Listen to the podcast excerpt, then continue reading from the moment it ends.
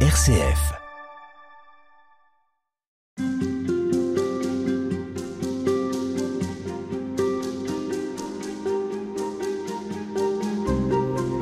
La simplicité et la pauvreté ne signifient pas l'absence de théologie. C'est ce que nous allons comprendre toute cette semaine avec Saint Bonaventure, un personnage dont le nom vous dit peut-être quelque chose. C'est en tout cas une figure importante pour les franciscains et pour tous ceux qui suivent les pas de Saint François d'Assise, comme vous, frère Éric Bidot. Bonjour. Bonjour. Alors vous n'êtes pas franciscain, mais capucin. C'est la même famille spirituelle. Et vous êtes actuellement ministre provincial pour la France. Et vous avez fait ce saut dans le passé, au XIIIe siècle, plus précisément, en vous approchant de Saint Bonaventure de la vie de ce théologien italien, docteur de l'Église. Alors avant d'entrer dans la pensée de Saint Bonaventure, de ses écrits, une question peut-être plus personnelle, frère Éric Bidot. On imagine les franciscains parfois comme un ordre qui serait tellement porté par la charité, par la simplicité, la pauvreté, que sa pensée serait finalement elle-même un peu dépouillée. Alors en écrivant sur Saint Bonaventure, est-ce que vous avez aussi ce souhait de remettre en avant une véritable théologie des ordres franciscains? Alors c'est vrai qu'il y a beaucoup de paresse chez nous. Parce que la rencontre, on va attendre de voir qui sonne à la porte, qui on va rencontrer, puis c'est bien comme ça, voire même un peu de naïveté. Alors que euh, nous avons des grands penseurs, Bonaventure, Dan Scott par exemple, et justement, ce qui a frappé Bonaventure, c'est qu'il a fait la comparaison, le parallèle entre les débuts du christianisme où la première génération c'était des gens simples, les pêcheurs, et puis petit à petit des intellectuels sont rentrés, se sont ont essayé de penser cette simplicité, on pourrait dire ça comme ça. Et Bonaventure a constaté la même chose quand il est venu donc d'Italie étudiant à Paris à la Sorbonne. Il y a un grand nom de l'époque, Alexandre de Alès, qui est rentré chez les frères mineurs. Alors ça, ça a été une bombe dans le Paris intellectuel. Comment un grand intellectuel pouvait rentrer dans cet ordre de gens vanupiers euh, que tout le monde moquait en fait. Et en fait, c'est ce qui a interpellé Bonaventure et qui a rejoint une quête spirituelle. Et intellectuelle qu'il avait finalement. Eh bien, il était formé. Hmm. il est rentré formé. Il est rentré comme euh, étudiant de la Sorbonne et il est donc rentré avec ce qu'il était hmm. dans l'ordre. Donc à, à la fois à conjuguer intelligence et simplicité suite du Christ pauvre. On va y revenir pendant voilà, toute cette émission. de pas trop en dire euh, d'un seul coup. On va dresser le portrait de, de Saint Bonaventure. Il n'est pas né sous ce nom en 1217, mais d'une certaine manière, on peut dire qu'il le porte plutôt bien. Mais il mourra sous ce nom en 1274. comment est venue cette, cette histoire de Bonaventure? Alors, euh, Bonaventure est très avare sur. Euh, c'est pas du tout euh, les selfies permanents. Hein. Il distille quelques éléments biographiques et notamment un sur lequel il revient plusieurs fois. J'étais malade, la médecine ne pouvait plus rien, ma mère a prié Saint François et j'ai été guéri, arraché à la gueule de la mort. Et cette expression qu'il reprend à plusieurs reprises dans ses écrits, elle est très importante parce que c'est une expérience de mort et de résurrection et qui va avoir une influence sur sa perception euh, de l'écriture, de sa rencontre de Jésus, de sa vie parmi les frères mineurs, de la pauvreté. De son accès à Dieu, on y reviendra. De son accès à Dieu. Et donc sa mère s'écria Oh, Bonaventura, oh, bonne aventure, quelle heureuse nouvelle que ta guérison. Et il prendra ce nom quand il rentre chez les frères mineurs. Il est frère euh, théologien, archevêque, il est cardinal, il est qualifié de docteur séraphique. On peut s'arrêter sur cette expression docteur séraphique? Oui, alors euh, souvent les docteurs de l'Église ont un, adjectif. Par exemple, euh, saint Thomas d'Aquin, c'est docteur angélique parce qu'il a développé toute une théologie des anges particulièrement. saint Bernard de Clairvaux, c'est le docteur méliphore parce que il a une parole, une hymne où il dit que le nom de Jésus est plus doux que le miel. Hmm. Et donc, on, a gardé, vous voyez, souvent une, note un peu caractéristique. Alors, séraphique, c'est parce que toute la théologie de Saint Bonaventure est très marquée par l'expérience des stigmates de Saint François et donc de l'apparition du séraphin à Saint-François au Mont Alverne en 1224. Et Bonaventure va aller sur ce même Mont Alverne une trentaine d'années plus tard et va avoir une expérience spirituelle très forte qui va lui donner de comprendre un peu qu'est-ce que ça signifie que l'amour de Dieu vienne s'imprimer dans la chair. Halte spirituelle, Madeleine Vatel.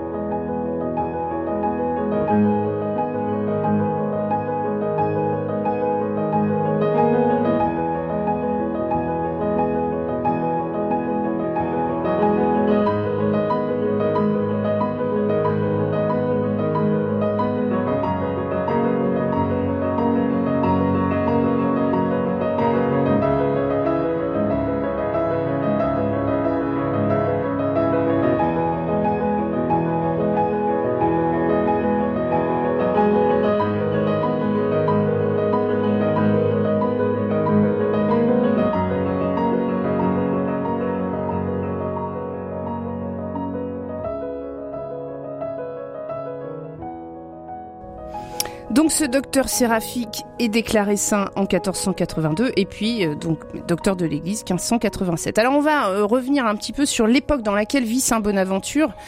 Il est euh, à une époque où les ordres franciscains et dominicains sont déclarés faux apôtres. Pourquoi? Quelle est cette querelle qui existe? Pourquoi est-ce qu'on ne reconnaît pas dans ces ordres de véritables missionnaires croyants? Alors la nouveauté fait toujours peur. Je vous apprends rien, et quelle que soit l'époque. Et les frères mineurs, les frères prêcheurs, les dominicains, les franciscains sont cette nouveauté. Auparavant, il y avait la vie séculière, les prêtres, euh, on dirait diocésains, et puis la vie monastique, en stabilité, en monastère, en dehors des villes. Et tout d'un coup, il y a des religieux qui disent, bah attendez, entre la ville et la campagne, nous on va s'installer, parce qu'il y a un vrai besoin aussi d'être un peu à l'écart, mais aussi d'être proche de ce qui est en train de se développer, c'est toute la culture urbaine, la civilisation, l'accès au savoir, le commerce. Et les frères euh, qu'on appelle, on pourrait discuter le terme, mendiants, carmes, dominicains, franciscains, s'installent au XIIIe siècle à la proximité des villes avec une mobilité d'aller là où il y a une urgence pastorale. Et ça, c'est assez nouveau et il va falloir du... Évidemment, en plus, à la décharge euh, de, de, ce rejet un peu des, ordres au début, c'est que souvent ceux qui arrivent disent attendez, vous savez rien faire, mais nous on est quand même euh, plutôt bons. On a connu ça à, à tous les moments de l'histoire de l'Église. Et donc, je pense que le rejet, il a été un peu réciproque. Alors, de fait, ils vont quand même rencontrer du succès parce que, donc, on est au XIIIe siècle, 1220, 5000 frères.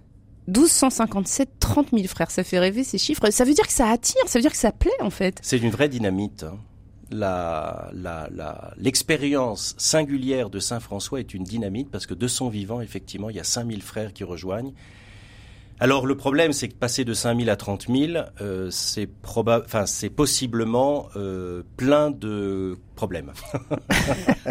bah, c'est-à-dire qu'il faut quand même former les personnes, il faut les attacher à des lieux, etc. Et Bonaventure va se retrouver élu ministre général, donc en 1257 à la tête de plein de problèmes et de plein de, problèmes singuliers et euh, auxquels il va falloir apporter une réponse collective. Et ça sera tout son défi d'intellectuels, leaders institutionnels qui seront, et ce seront des défis qui seront pas simples. Alors on y reviendra justement euh, dès demain. Pour terminer, peut-être qu'est-ce qu'il admire chez Saint François Qu'est-ce qui l'a séduit dans, dans ce frère, euh, pratiquement son contemporain? Alors, au point de départ, c'est pas tant Saint François. Au point de départ, c'est l'ordre un ordre dont les débuts sont parallèles au, début de l'Église et qui porte une, comment dire, un dynamisme. Au point de départ, je pense qu'il y a cette attirance-là. Et devenu ministre général, là, il va beaucoup plus travailler et découvrir la vie de Saint François, notamment en écrivant une euh, biographie officielle, en allant au mont Alverne où Saint François a été stigmatisé. Et là, la figure de Saint François va rencontrer un peu son intelligence et l'idée de la transmission d'un charisme. On prend le temps de s'arrêter sur cette expérience mystique du Mont Saint-Alverne. Ça fait deux fois que vous en parlez. On est à 1000 mètres d'altitude. Et que se passe-t-il? Septembre 1224, François, sans sa mort approchée, il se met à l'écart sur cette montagne qui lui a été donnée par, euh, par quelqu'un. Et euh, il prie. Il prie avec des mots très très fort et existentiel. Seigneur, fais-moi connaître autant que je le peux l'amour que tu as éprouvé pour nous sur la croix. Seigneur, fais-moi connaître autant que je le peux la souffrance que tu as endurée pour nous sur la croix. Donc là, on est vraiment dans des questions radicales. et, et François est dans cette prière-là, et à un moment, il a une apparition d'un séraphin avec un corps d'homme et quand cette euh, et et quand cette euh, apparition disparaît, il a dans sa chair, aux mains, aux pieds et aux côtés, euh, les marques de la passion de Jésus. Donc c'est comme un sceau, dira Balthazar, un théologien du XXe siècle, c'est comme un sceau qui vient s'imprimer dans la chair de François parce que cette chair a cherché Jésus jusqu'au bout du bout du bout. Et, Bonaventure, en, 1259, pardon, je vous coupe. voilà, justement, je voulais savoir. ça fait deux ans qu'il est ministre général de l'ordre. Je pense qu'il est assez épuisé et découragé, et il va au lieu où il va sans doute toucher un peu le cœur de l'expérience évangélique et mystique de François. Et est-ce qu'il lui arrivera euh, lui aussi de, de, vivre quelque chose d'aussi fort Alors on ne sait pas bien parce que les termes sont à la fois précis et ne le sont pas. Il parle d'une vision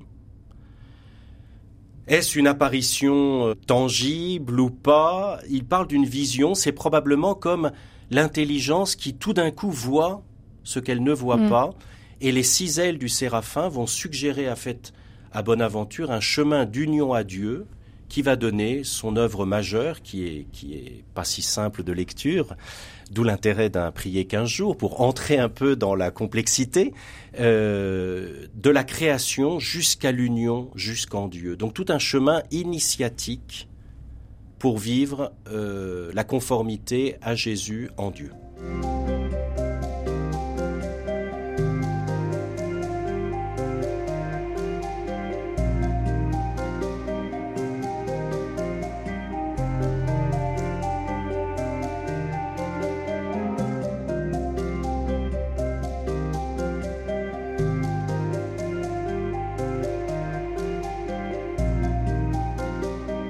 Éric Bidot. Qui est ce Bonaventure? On continue notre découverte. Il va euh, avoir comme mission de former les frères. En quoi ça a consisté? Qu'est-ce qu'il fallait qu'il leur apporte? Euh, et sur quoi il était attendu? Alors, euh, à la fois du conventionnel et du nouveau. On est au XIIIe siècle, on va redonner quand même. Le conventionnel, le conventionnel, c'était que la théologie, l'étude de l'écriture sainte, très très importante, euh, avait comme base un peu un, un, un, document de référence que tout le monde devait un peu répéter à sa manière, qui était le commentaire des sentences de Pierre Lombard, c'est-à-dire d'étudier euh, Dieu, la création, la rédemption, la vie morale. Donc il y avait une espèce de classique d'une de, d'une somme théologique que chacun devait étudier pour l'écrire à nouveau, etc. Et puis la nouveauté, ben la nouveauté, c'est que Saint François c'est Jésus pauvre et crucifié, c'est une pratique de vie, c'est un style de vie simple, euh, et comment transcrire et euh, associer théologie et vie pratique. Et Bonaventure va petit à petit justement travailler ce, rapport. Alors si vous voulez être de bons étudiants, il vous faut être rempli de compassion. Voilà le conseil qu'il donne aux étudiants. Pourquoi est-ce qu'il a peur que finalement on, se tourne vers la théologie comme un, outil intellectuel, presque une spéculation, et qu'on en oublie justement ce que vous évoquiez, l'aspect pratique qu'il souhaite lier à la théologie dans, dans, notre vie franciscaine, on a toujours la référence à saint Antoine de Padoue, qui était un grand intellectuel, qui est rentré chez les frères mineurs du vivant de saint François, et qui dit à François, écoute, je suis dans un dilemme, tu nous dis travailler avec les outils qu'on avait avant, et moi je suis, euh, moi je suis un télo. Donc je fais quoi? Et, et, François d'Assise, on a un billet de François qui répond à Antoine de Padoue, il me plaît que tu enseignes la théologie pourvu que tu n'éteignes pas l'esprit d'oraison, l'esprit de prière. C'est-à-dire ta théologie, tu la feras comme tout ton travail à genoux. Et en fait, c'est ça cette dimension de la compassion, c'est que le savoir, la réflexion n'est pas un pouvoir sûr, mais une manière de comprendre la réalité pour la partager avec ceux que nous croisons. Et je pense qu'on peut comprendre le mot compassion comme cela. Alors compassion, mais aussi savoir, parce qu'il ne s'agit pas non plus de simplement effleurer les textes, que celui qui n'est pas capable de mémoriser les Écritures ne se mêle pas de faire de la théologie. Il y a quand même une exigence. Ah oui. Ah avec Saint Bonaventure. Oui, oui, il y a une exigence parce que c'est un homme très exigeant. En fait, c'est intéressant de se souvenir de son de son enfance. Son père était médecin et avait a probablement transmis à Bonaventure aussi toute une dimension analytique de l'existence, de la vie, des questions. Et puis on a parlé aussi euh, de la de la prière de sa mère, qui était une femme euh, très fervente. Et Bonaventure, je pense, est une bonne synthèse de ces deux de ces deux de ces deux attitudes. Alors ça souligne la phrase que vous venez de, de mentionner, ça souligne la place de la mémoire aussi. C'est-à-dire que l'écriture, elle est faite pour être mémorisée, elle est faite pour être ruminée et elle est faite pour servir de base et de structuration à la théologie. On ne fait pas de la théologie sans la référence constante à l'écriture et le commentaire de l'écriture. Alors cette proximité, il va la travailler. Est-ce que pour autant il va s'éloigner de l'émotion, peut-être du ressenti? Comment se fait euh, l'alliance entre la recherche avec les écritures et en même temps peut-être cette capacité à s'émerveiller aussi? Alors euh, c'est probablement un cheminement dans la vie de Bonaventure. Hein. Et probablement c'est son inscription dans la vie franciscaine, dans la compréhension de la figure de Saint François, parce que dans l'itinéraire de l'Esprit jusqu'en Dieu, en 1259, il va proposer un chemin d'union à Dieu dont le point de départ, c'est la création. La feuille verte, euh, le visage euh, du pauvre, tout ce qui est est un chemin d'union à Dieu par les cinq sens. Il va parler des cinq sens comme les mm. portes de l'âme. Et il y a donc, pour aller à Dieu, toute une perception de la réalité, et j'accepte que cette réalité entre en moi. Elle fait partie de mon chemin d'union à Dieu. Elle n'est pas l'aboutissement, mais elle fait partie. Donc il y a tout un rapport à, à l'émotion qui est comme euh, nous comprendre comme une terre de passage, et que la création me dit déjà, elle me dit pas tout, mais elle me dit déjà quelque chose de Dieu. Donc je dois entrer en sympathie, c'est-à-dire euh, au sens fort du terme, mmh. hein, souffrir avec, en sympathie avec elle, y compris quand elle est blessée, et c'est ce que François va vivre dans le baiser au lépreux. Il embrasse. vous pouvez raconter, oui, parce qu'on a parfois oublié cet euh, épisode de Saint François d'Assise. C'est le seul qui raconte dans son testament au moment où il fait la relecture de sa vie comme euh, moment de conversion.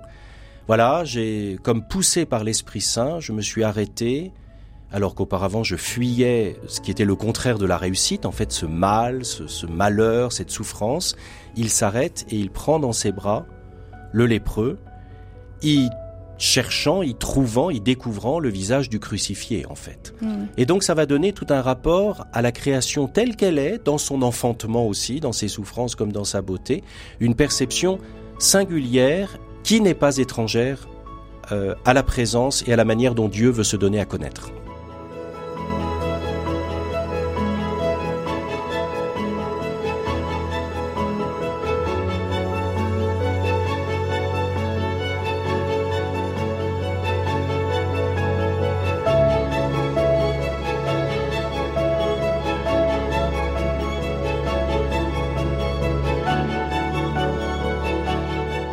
Halte spirituelle, Madeleine Vatel. Alors dans votre livre, vous donnez un peu ces étapes euh, qui nous permettent d'accéder à, la guérison du péché, au salut de l'homme, parce que ça aussi c'est une question qui va le travailler. Donc l'expérience affective, on vient d'en parler, cette expérience, la compréhension intellectuelle, le jugement moral et la décision qui est plutôt religieuse. C'est la décision de quoi? D'adhérer au Christ? C'est quelle décision qui intervient après, euh, après ces différentes étapes, on pourrait dire? Très très bonne question parce que ce mot-là a son ambiguïté aussi. Est-ce que la décision c'est simplement que moi je poursuis mon objectif ou est-ce que c'est que j'ai accepté que Dieu vienne réformer ma vie? Et donc la, question de la décision elle est très très bonne parce qu'en fait pour Bonaventure et en ça il est assez proche de toute la théologie des pères d'Orient. Euh, nous avons été créés habiles, dit-il, à la contemplation, c'est-à-dire au fait de, de voir les choses telles que Dieu les a créées, le péché nous a recourbés sur nous-mêmes, et tout l'enjeu d'une euh, conversion, et la théologie a son rôle car elle donne à l'intelligence justement euh, de se convertir, c'est de nous réouvrir, de nous d'accepter d'être réorientés euh, vers cette capacité, avec cette capacité que Dieu nous a donnée. C'est pas très simple de, de l'exprimer. Mais la décision, du coup, ça va être le passage d'abord de se reconnaître malade, d'avoir besoin du médecin, qui est en même temps la médecine, Jésus, dans son incarnation, sa mort et sa résurrection. Et troisièmement, de nous réouvrir au dynamisme que Dieu a mis en nous pour le connaître et le découvrir en toute chose. Alors, et ça, c'est un choix qui euh, est laissé à la liberté de l'homme de faire ce choix de, de, ce, de, cette ouverture. Mais euh, est-ce que c'est vraiment un choix si c'est si attirant finalement? Ça reste un choix même quand on est très attiré? Ah ben bien sûr, c'est ça la liberté. Vous avez tout à fait parfaitement défini la liberté. C'est qu'à la fois on identifie petit à petit le bien et on le choisit dans un acte qu'on qualifie de libre parce qu'être libre c'est choisir le bien. Alors, que nous dit Bonaventure sur ce parcours Vous avez choisi justement d'en citer des extraits. C'est intéressant aussi dans ce livre, c'est qu'on est avec l'écriture de Bonaventure aussi. Et on peut, vous pouvez peut-être nous, lire d'ailleurs cet extrait qui décrit un petit peu ce saisissement par Dieu. Oui, à celui qui veut monter jusqu'en Dieu, il est donc nécessaire qu'ayant évité la faute qui déforme la nature, il exerce les puissances naturelles à la grâce qui réforme, et cela par la prière, à la justice qui purifie, et cela dans la manière de vivre, à la science qui illumine, et cela dans la méditation, à la sagesse qui rend parfait, et cela dans la contemplation. Alors merci d'avoir choisi ce passage, parce qu'en fait il dit bien les quatre étapes de cette décision. D'abord, c'est de repérer que nous sommes malades. C'est ça, éviter la faute. C'est qu'il y a des choses qui nous font mal. Donc c'est déjà intéressant, cette introspection, cette, cette manière de prendre conscience que il y a des, des choix que nous posons et qui sont en fait des choix qui nous font mal. Deuxièmement, la place de la prière. Dans la théologie, c'est très important puisqu'il s'agit de faire de la théologie à genoux. Il s'agit de nous rappeler que la prière, c'est comme un gémissement vers Dieu, comme une manière de communiquer, d'être en relation avec lui. Ensuite, la manière de vivre, ça c'est très important. Pour Bonaventure, il n'y a pas de théologie qui ne débouche pas sur une manière concrète, sur une pratique, une manière d'agir. C'est une théologie qui conduit à une sagesse pratique. Et puis, la science qui illumine, donc la méditation, en fait, c'est tout le travail de l'intelligence qui cherche Dieu, et la contemplation qui est l'aboutissement, c'est-à-dire euh, la, la finalité de ce parcours et de cette décision qui a été prise. Dans ce parcours, Bonaventure insiste sur le fait que cette théologie, elle n'est pas pour soi-même. Elle doit profiter aux autres. C'est-à-dire que une fois qu'on a découvert ce chemin, est-ce qu'il y a nécessité de, de le partager? Alors, Est-ce que c'est cela qui veut oui, dire? dans un deuxième temps, mais étant nous-mêmes transformés, dans nos relations, la transformation passe. C'est pas forcément un discours sûr. C'est d'abord parce que nous, étant euh, dans ce chemin de réorientation avec notre identité profonde, on pourrait dire, et dans la lumière de Dieu, eh ben nécessairement, euh, il y a comme une transmission qui se fait, et pas simplement entre êtres humains, mais aussi avec toute la création. Et c'est ça qui est formidable. Et à ce titre-là, on pourrait parler de, de ce rapport un peu de transfiguration, qui fait que la transfiguration va bénéficier d'une certaine manière à tous.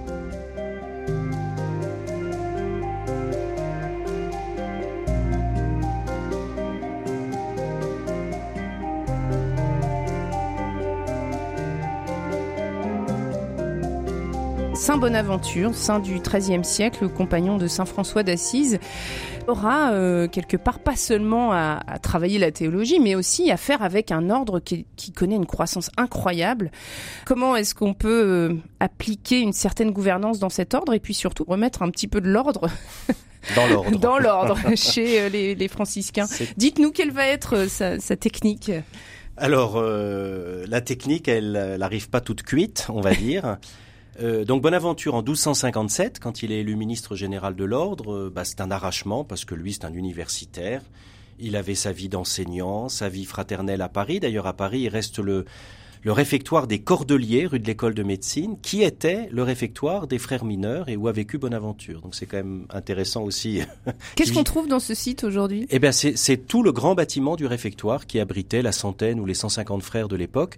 De même qu'à Paris, il y avait le couvent des Jacobins pour les dominicains et le couvent des Bernardins pour les cisterciens, qui est devenu le, le, le grand lieu de rencontre et de formation euh, théologique sur Mhm. Paris euh, pour le diocèse de Paris.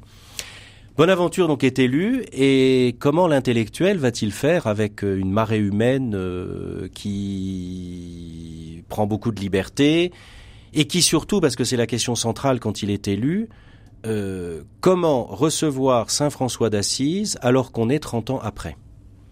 Et c'est la question que toute communauté a. Quand on a eu un fondateur avec une personnalité assez forte, comment va-t-on être dans la réception du charisme pour le transmettre et pas dans le mimétisme de ce qu'il a vécu. Donc en d'autres termes, est-ce que on a la tête tournée vers derrière en disant qu'est-ce que Saint François faisait mais qui, 30 ans après, parce que le monde a beaucoup changé, on le sait, nous, en 30 ans, mais il faut pas penser que c'est que euh, au XXe siècle que les choses changent. Donc les idées, les, les, les, les, les, courants d'idées, la perception de la vie de l'Église, de la société, tout ça, tout ça, enfin le XIIIe siècle, c'est un siècle de grands bouleversements. bouleversements. Euh, est-ce qu'on se retourne en disant qu'est-ce que Saint François aurait fait au secours?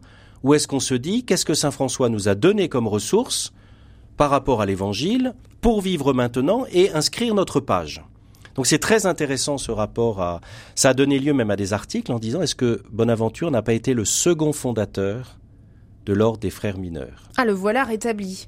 Alors euh, non, parce qu'il y a un point d'interrogation à la fin de cette réflexion, parce que suivant les personnes, euh, des uns vous diront oui, les autres vous diront non. Mais, mais concrètement, qu'est-ce qu'il a laissé Saint François d'Assise à ceux qui le suivaient? Est-ce qu'il y qu'il y a des écrits? Est-ce qu'il y a simplement des gestes forts? Est-ce qu'il y a des récits autour de sa personnalité? Qu'est-ce qui concrètement était resté hein, dans les mains de, de ceux qui l'ont suivi? Le tout, mon capitaine. Alors il y a à la fois des lettres, des prières, il y a deux règles, dont une sera confirmée par le pape qui est celle de 1223, on fête les 800 ans cette année, et puis, après sa mort, très rapidement, il y aura des biographies. Et justement, c'est dans les biographies qu'on va s'affronter. Parce qu'en fait, du vivant de François, il y a eu deux grands courants. Il y a le courant pragmatique qui dit, écoute François, on est 5000 frères, on va s'organiser, on aura des bibliothèques, on aura des couvents, on peut plus faire comme toi il y a 10-15 ans. Et donc, il y a une branche qui va un peu s'installer. C'est-à-dire, on ne peut plus faire comme toi ben, C'est-à-dire qu'on n'est plus 12-15 à être dans la forêt comme des scouts. non, mais c'est ça les débuts de l'ordre. On va d'un lieu à l'autre, on est chassé, on va. Tout d'un coup, à 5000 frères, il faut s'organiser. L'Église va demander des comptes aussi l'ordre des frères mineurs. C'est pas simplement qui êtes-vous c'est vous devez vous inscrire dans la temporalité, dans la formation, dans ce que demande l'Église, et c'est légitime. Et il y a une branche qui va dire, ce qu'on va appeler la branche des spirituels, qui va dire non, non, non, non, non, il faut garder cette légèreté, il faut garder ce côté, on verra bien, on verra bien. Au nom de la pauvreté, de la simplicité. Et en fait, c'est, ça va traverser nos 800 ans d'histoire, ce conflit entre intuition, institution. Et Bonaventure, il va arriver là-dedans et il va essayer, mais il va se faire critiquer par tout le monde, mais il va essayer de recueillir l'intuition de François, évangélique, spirituel, et aussi de l'inscrire dans un moment nouveau. Donc c'est un défi où vous décevez tout le monde en fait. Mais il va quand même donner des repères et des stabilités dans sa Legenda Major, dans sa biographie de mm. François, qui est une biographie théologique et spirituelle, parce que Bonaventure a les catégories de la théologie spirituelle pour prendre la vie de Saint François et la transmettre, et puis dans des textes euh, normatifs comme les constitutions de Narbonne en 1260, où en fait il va dire oui, la pauvreté, mais la pauvreté de manière non pas dans, un, dans des chemins singuliers où chacun va dire voilà ma pauvreté, mais dans un chemin commun, et donc qui est un chemin qui est un chemin d'équilibre. Alors ce mot-là, on a du mal à l'associer avec Saint François, qui est une personnalité mm. très entière, mais je tiens, et je ne suis pas le seul, que sans Saint Bonaventure, probablement petit à petit, l'ordre des frères mineurs aurait été euh, interdit. Bon, on l'a compris, vous avez pris parti pour Saint Bonaventure. J'assume.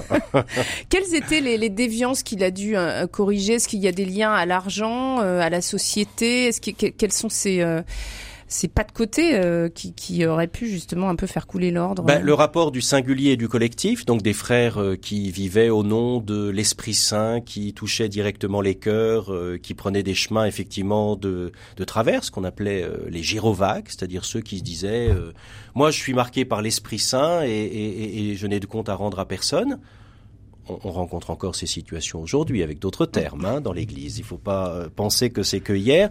Deuxièmement, effectivement, le rapport au bien matériel, le rapport à la donc à la vie communautaire, le rapport à l'histoire aussi. Est-ce que Saint François est un exemple indépassable de lecture de l'Évangile? Ou est-ce qu'il a initié un chemin qui a encore un accomplissement devant lui? Et Bonaventure va choisir cette deuxième position avec, et il va développer ça, toute une théologie de l'histoire. C'est-à-dire que, on pourrait dire que Saint François a semé une graine, qui est celle de l'Évangile, mhm. actualisée à son époque, et qu'en même temps il ouvre un avenir à un accomplissement qui n'est pas encore écrit, et qui va donc donner de la place aux générations suivantes de frères. Et c'est ça fonder un ordre qui s'inscrit dans une intuition qui est encore à se développer. Et c'est ce qui va beaucoup marquer Benoît XVI, quand il va travailler son livre sur la théologie de l'histoire. Et je recommande hein, les, les, les, trois catéchèses qu'il a faites en 2010, quand on veut découvrir Bonaventure, et notamment il y a une des catéchèses sur cette dimension de la théologie de l'histoire, en référence à Joachim de Flore, etc. Et pour Joseph Ratzinger, ça va être très important dans cette époque des années 50 de penser une théologie de l'histoire, c'est-à-dire que non, l'Église n'a pas encore épuisé tout le message évangélique, et il y a encore des pages à écrire qui accomplissent la réception du message évangélique.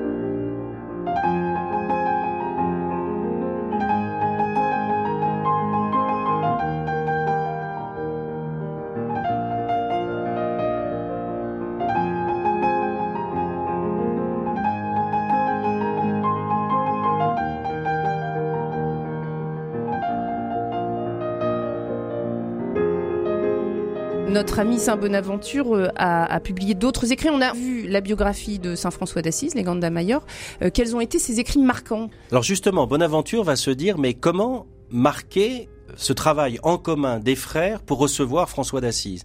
Alors, il y a la Legenda Mayor, il y a les Constitutions Narbonne, et puis il va écrire des outils euh, spirituels, comme par exemple l'arbre de vie, qui est une méditation à partir de l'évangile et de la réaction de l'âme qui reçoit l'évangile et qui voit son Dieu se faire homme, naître, souffrir, ressusciter. Et ça, c'est pour toucher le cœur des frères, en disant ne nous trompons pas de combat, on n'a pas à défendre François pour contre. François a voulu vivre de Jésus et donc retournons à la source. Et c'est cette source qui nous fera vivre. Il y a également la triple voie, qui là est plutôt un, un enseignement, une réflexion morale donc sur la pratique, sur l'agir, à partir du triptyque assez classique euh, au Moyen Âge, qui est que on va à Dieu par d'abord une vie de purification qui permet l'illumination pour arriver à l'union. C'est assez classique et Bonaventure va reprendre ça un peu avec la coloration franciscaine. Et puis il y aura sa grande œuvre, donc de l'itinéraire de l'esprit jusqu'en Dieu, en disant ben ne nous trompons pas de combat, il s'agit d'aller et de nous unir à Dieu à la manière de Saint François, mais surtout dans un dynamisme euh, qui est le dynamisme du baptême. Il prend l'image de la fontaine d'ailleurs, de l'eau, du circuit de l'eau. Alors exactement, parce que Bonaventure appelle le Père à l'intérieur de la Trinité la plénitude fontale, fons, la source. Et en fait, c'est toute cette dynamique de la source qui nous vient de la Trinité créatrice, qui s'épanche dans la création, que le péché, en quelque sorte, entrave, souille, et que le Christ, dans sa venue parmi nous, mort et résurrection, vient comme purifier afin que cette source continue de s'écouler. C'est la grâce en nous et qui nous permet le retour en Dieu. Et puis il y a un petit écrit que tous les étudiants ont dans leur poche. C'est le Breviloquum, une somme théologique qui tient dans une poche. Comment a-t-il fait? Alors ça, c'est la commande des frères étudiants juste avant que Bonaventure ne quitte Paris. Et nous, on va devoir enseigner. On est des frères mineurs, donc on doit se déplacer. Est-ce que tu peux nous faire un petit écrit qui résume toute la théologie pour nous donner de l'enseigner? Donc breviloquium, une brève parole qui reprend en sept petits volumes de poche de la Trinité créatrice à la création, en passant par la chute, et ce moment crucial, c'est le quatrième petit volume sur les sept, l'incarnation du Verbe, qui permet le retour en Dieu par la grâce de l'Esprit Saint, les remèdes sacramentels et la gloire du paradis. Et donc Bonaventure, en fait, et c'est ce qui rend Bonaventure pas si simple à lire, c'est que c'est une plume extrêmement synthétique. Que deviennent ces écrits? Est-ce que les étudiants aujourd'hui, ceux qui sont au noviciat chez les Capucins ou les Franciscains, est-ce qu'on leur remet oui. ces, petits livres euh, réédités, peut-être commentés? Oui, oui. Moi, j'ai beaucoup insisté dans la formation de nos jeunes frères depuis cinq ans sur la réappropriation de Bonaventure, parce que c'est une pensée qui se reçoit dans le temps, qui a besoin aussi euh, d'outils un peu pour entrer dedans, tellement c'est tellement c'est synthétique. Et on voit également dans les études de théologie une réception de plus en plus grande de Bonaventure. Et le pape François nous y aide parce que par exemple dans l'encyclique Laudato Si, dans les numéros 230 et suivants, il cite Bonaventure. Donc ça veut dire que le magistère intègre de plus en plus cette manière de percevoir une pensée en rapport avec la création et qui en même temps redonne un dynamisme de la vie mystique.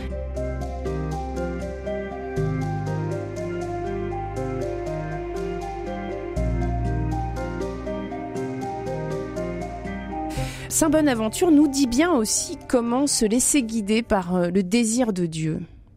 Alors la place du désir dans la, dans la théologie, dans la pratique de Bonaventure est très importante ça pourrait s'associer, mais là je prends une référence à, un auteur euh, euh, orthodoxe contemporain, en fait, à la nostalgie de Dieu en nous.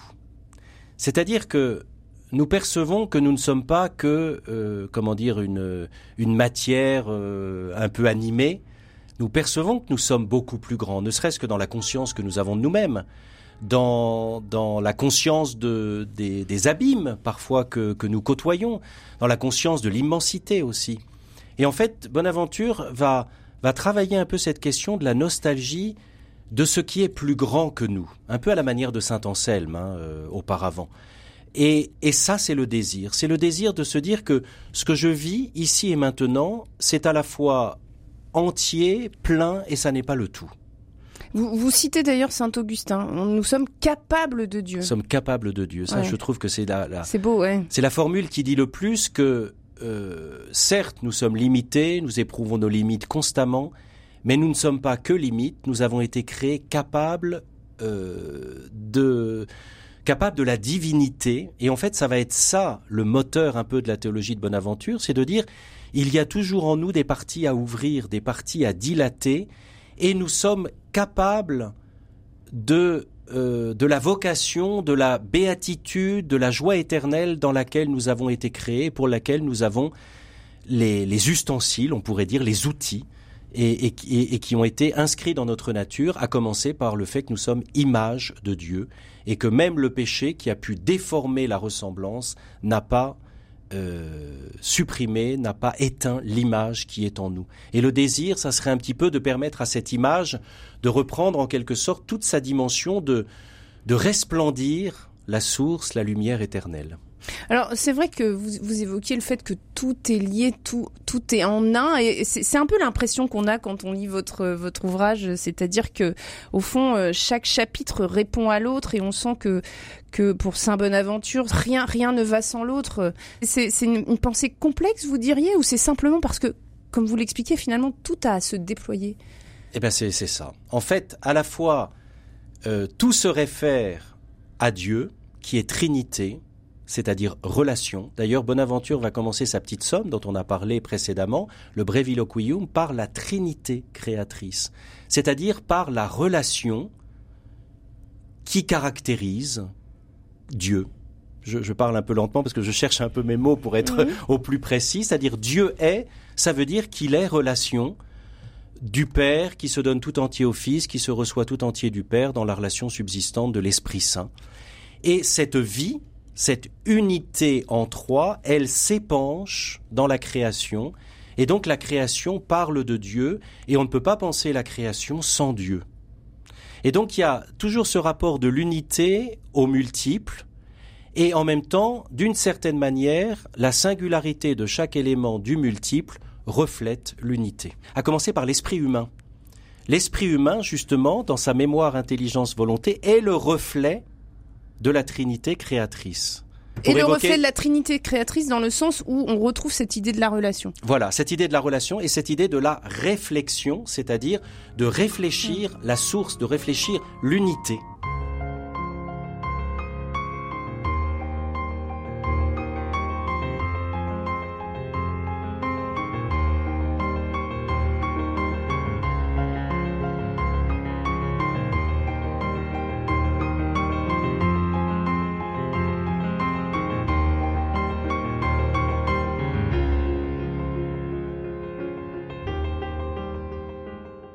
Est-ce que pour autant toutes les créatures sont, sont au même niveau? Quand on, quand on vous écoute, on aurait tendance à penser que qu'est-ce qui différencie ce que vous nous dites là, c'est-à-dire la création renvoie l'image de Dieu, avec le panthéisme? Alors, euh, il y a C'est un peu dans l'air du temps. Il n'y a aussi. aucun panthéisme, aucun immanentisme dans la pensée euh, de Bonaventure.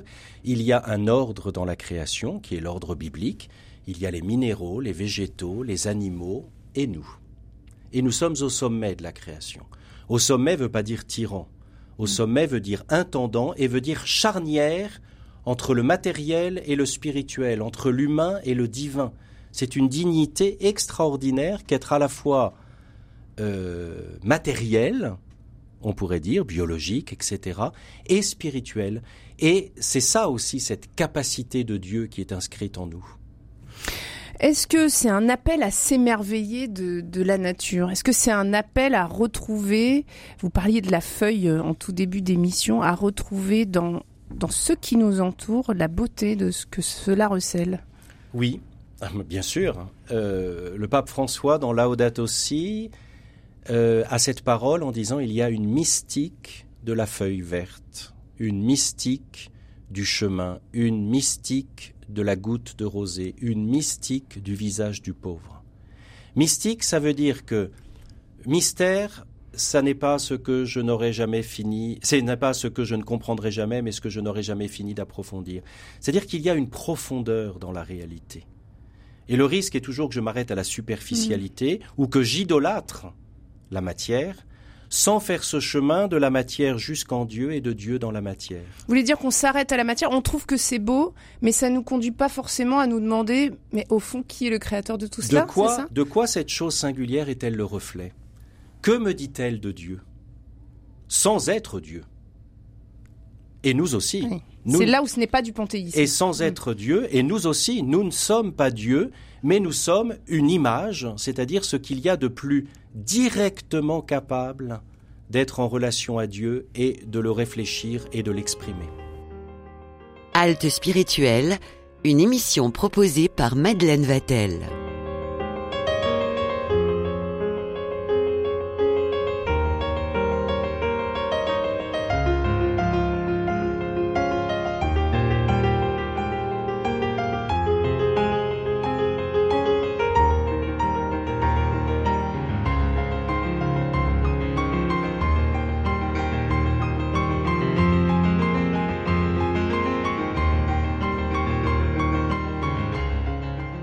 Alors, euh, vous évoquez dans, votre ouvrage, justement en lien avec ce que nous disions, comment saisir l'éternel dans le temporel pour nous préparer à l'éternel. Quelle démarche nos auditeurs peuvent-ils faire pour euh, euh, accéder à Dieu de cette manière? Beaucoup de personnes disent mais j'aimerais connaître Dieu et pour autant je n'y arrive pas. Est-ce que, est-ce que là aussi vous, vous nous dites que si c'est possible Est-ce que c'est l'écoute? Alors, est-ce que il y a quand même un point de départ pour Bonaventure, c'est la foi.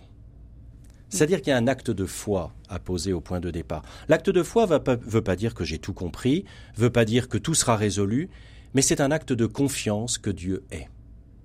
Pour Bonaventure, sans cet acte-là, euh, bah, il manque le préalable. De même que pour faire de la théologie, pour Bonaventure, il faut qu'il y ait ce gémissement de la prière.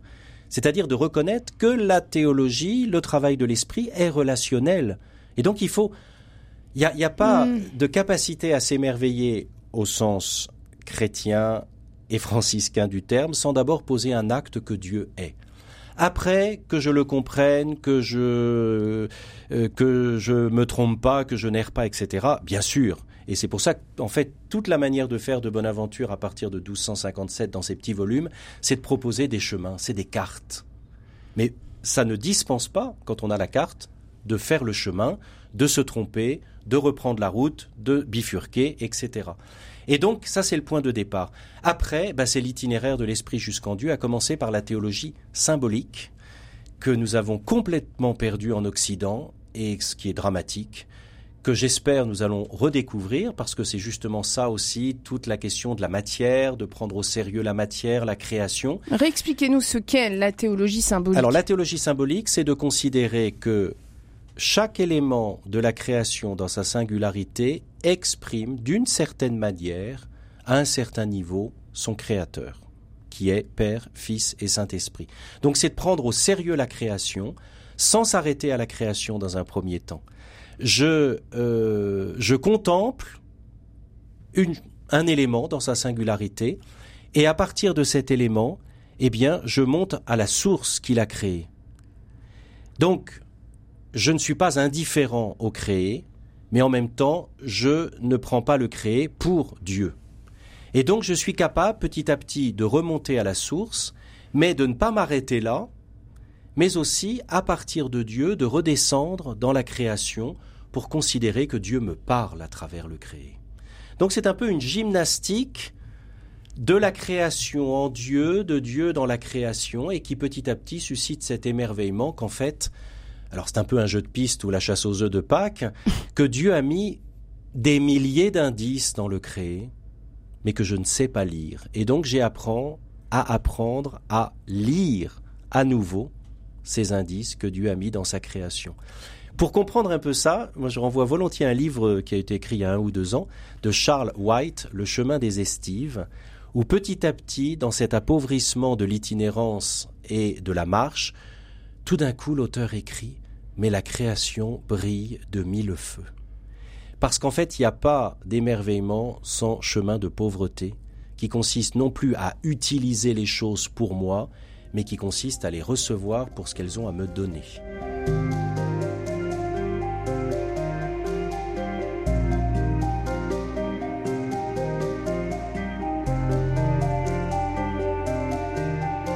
Saint Bonaventure, qui a notamment vécu une expérience forte, une expérience mystique au monde de l'Alverne, sur les pas de Saint François d'Assise d'ailleurs, euh, expérience euh, spirituelle, expérience mystique, on le disait. Euh, qu'est-ce que ça va venir faire découvrir à, Saint Bonaventure, cette, cette expérience?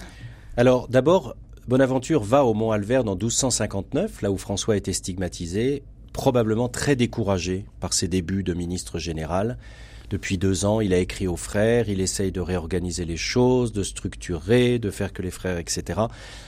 Et il dit, je viens sur ce mont Alverne pour chercher la paix. La paix, ça veut dire la consolation. Donc il y a probablement un état de, mais Seigneur, moi je, je, suis pas capable, je suis impuissant.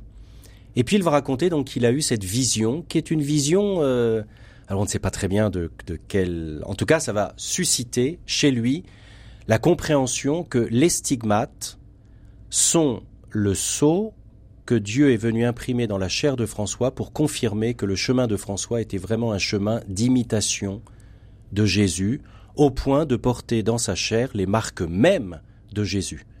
Et ça, ça va beaucoup marquer la théologie de Bonaventure en nous souvenant de ce que nous avons vu dans une précédente émission, que Bonaventure, enfant, a été arraché à la gueule de la mort. Hmm. C'est-à-dire qu'il a eu à connaître euh, il a frôlé la mort et il en a été guéri, il en a été arraché, il en a été sauvé. Et ça, ça donne un, rapport à l'existence quand même euh, différent. Donc, les stigmates, son expérience personnelle, eh bien, pour Bonaventure, ce passage de la mort à la vie, la Pâque, et donc ça passe par la croix, la descente aux enfers et la résurrection, vont être euh, comme la, la, la, le fil rouge et la, la, saveur particulière de sa théologie, progressivement. Au fond, vous nous parlez d'une contemplation du Christ. Que va nous dire Saint Bonaventure? On, pourrait reprendre, d'ailleurs, vous le citez dans votre livre Prier 15 jours avec Saint Bonaventure, comment parvenir à la contemplation? Et je trouve qu'il a un style poétique, Saint Bonaventure. Oui, c'est le choix des mots est toujours très important. Un mot n'est pas un autre, donc il faut distinguer les mots, les choses que l'on veut dire. Et il sait aussi, à certains moments, recueillir, pourrait-on dire, un peu l'essence de ce qu'il veut dire. Et à ce moment-là, il a l'art de la formule, on pourrait dire. Et cette formule, elle est, elle est, elle est, elle est incisive. Hein. Vous faites référence au, justement à la fin de l'itinéraire de l'Esprit jusqu'en Dieu au chapitre 7. Et justement, il, pose la question, tu demandes, mais comment arriver à l'union à Dieu? Et il écrit, interroge donc la grâce, non pas la doctrine, le désir, non pas l'intellect, le gémissement de la prière, non pas l'étude des livres, l'époux, non pas le maître, Dieu, non pas l'homme, les ténèbres, non pas la clarté, non pas la lumière, mais le feu qui enflamme totalement et transporte en Dieu par les onctions extatiques et les affections les plus ardentes. Ce feu, c'est Dieu, et son foyer est à Jérusalem, c'est le Christ qui l'a allumé dans la ferveur de sa très ardente passion. Donc contempler la croix du Christ. Mais pas pour, mais pas pour son côté morbide, pas pour, pas pour être triste, pas pour sombrer dans les ténèbres. Pourquoi alors? Pour connaître la pauvreté de Jésus qui permet de recevoir tout en abondance. Parce que la providence de Dieu, c'est que tout est déjà donné, d'une certaine manière. Et la Ça, c'est difficile à percevoir pour euh, dans notre quotidien. Certes, euh, quand on a mis dans la matière son espérance de salut. Mais si l'on a, si l'on découvre un peu, et malheureusement, c'est souvent dans les moments d'échec ou dans les moments où les choses du coup, comme si la quand la mécanique s'enraye, pourrait-on dire, de manière professionnelle, affective, matérielle, etc., que tout d'un coup on se dit mais, mais j'avais mis tout mon espoir là-dedans, mais en fait ça ne m'a pas apporté hmm. ce que j'attendais, ce à quoi tout mon être aspire, d'où l'importance du désir. Et en fait, par là, souvent, dans, dans, dans, la, dans le fait de, de tomber, ben on va faire cette expérience que on avait peut-être mis notre cœur, notre esprit, nos attentes dans ce qui ne peut pas donner le vrai bonheur. Et donc il va, ça va être des occasions douloureuses, mais c'est souvent comme ça que nous marchons malheureusement, parce que quand tout va bien, on se pose pas de questions. Quand tout commence à ne pas aller, ben on est, on est invité à s'interroger existentiellement et profondément. Et petit à petit, on peut découvrir que un chemin de pauvreté, de simplicité, va être une occasion de recevoir beaucoup plus et d'être beaucoup plus comblé que je ne l'étais auparavant. On a beaucoup de, récits singuliers aujourd'hui là-dessus, hein, sur des changements mhm. de vie, des changements de travail, de profession, et qui va faire dire à quelqu'un qui a repris, par exemple, découvert un travail manuel, bah avant je travaillais euh, dans tel ou tel métier, mais maintenant j'ai découvert le sens de la vraie vie. Par un chemin qui, aux yeux du monde, est le fait de rétrograder et qui va être en fait un chemin d'accomplissement. Et pour Bonaventure, derrière, il y a cette phrase qu'il dit tout le temps et qui est vraiment le cœur de sa théologie, de sa sagesse pratique, personne n'entre droitement en Dieu si ce n'est par le crucifié. C'est un peu l'idée du, de, la porte étroite, c'est un peu l'idée du, du, chameau qui peut pas passer la porte parce qu'il est trop gros. Et donc il y a un chemin de pauvreté qui consiste à, à considérer que tout nous est déjà donné, que nous sommes capables de Dieu, et qu'il y a, par la pauvreté, un chemin de richesse.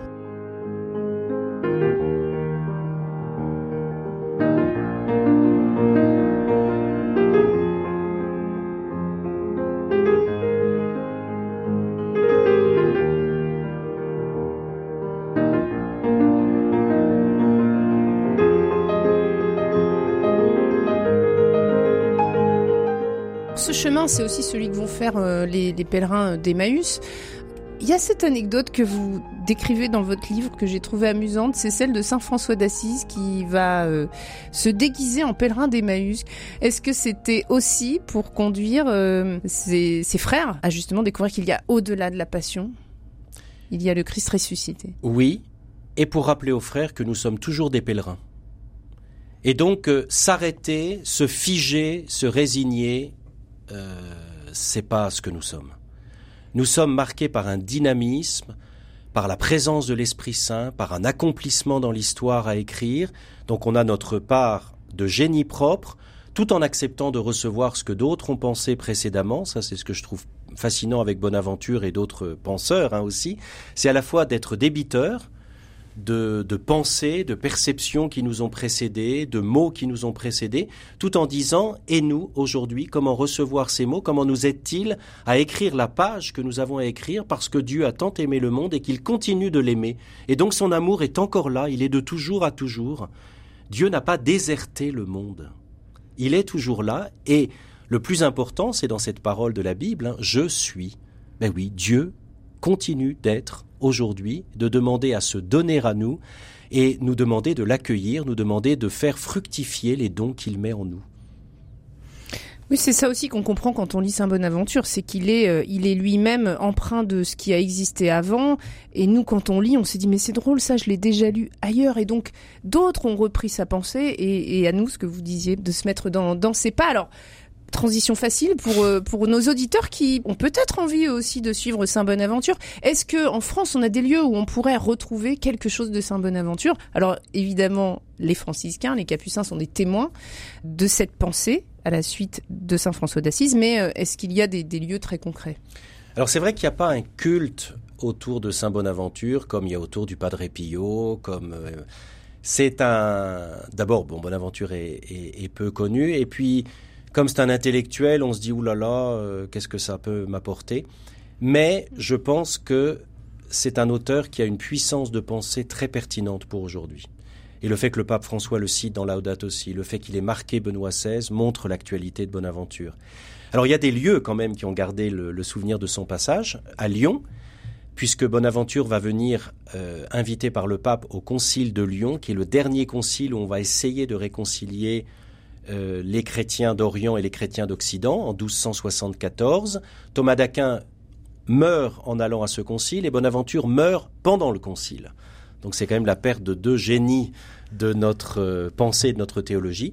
Et donc à Lyon, il est resté l'église Saint-Bonaventure qui se trouve au métro euh, Cordelier puisque l'église des, des, franciscains, des frères mineurs, des cordeliers, comme on les appelait aussi, c'est le sanctuaire Saint-Bonaventure.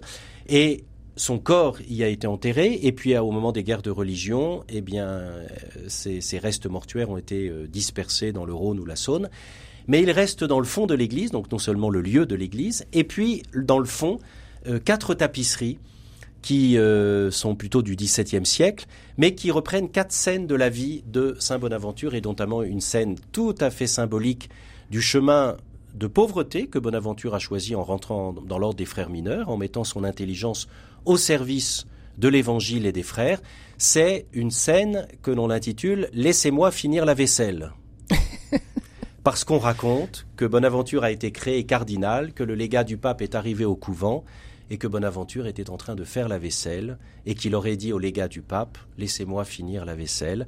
Alors cette tapisserie est très bien parce que on voit Bonaventure en train de faire la vaisselle avec un frère, le légat du pape qui tient le chapeau de cardinal et qui attend et qui, qui est un peu symptomatique aussi de, de cette simplicité de Bonaventure à mettre les choses dans l'ordre. Il y a le service, il y a la reconnaissance mondaine. Eh ben alors laissons nos auditeurs finir la vaisselle, mais aussi rapidement se saisir de cette occasion de, de prier avec Saint Bonaventure.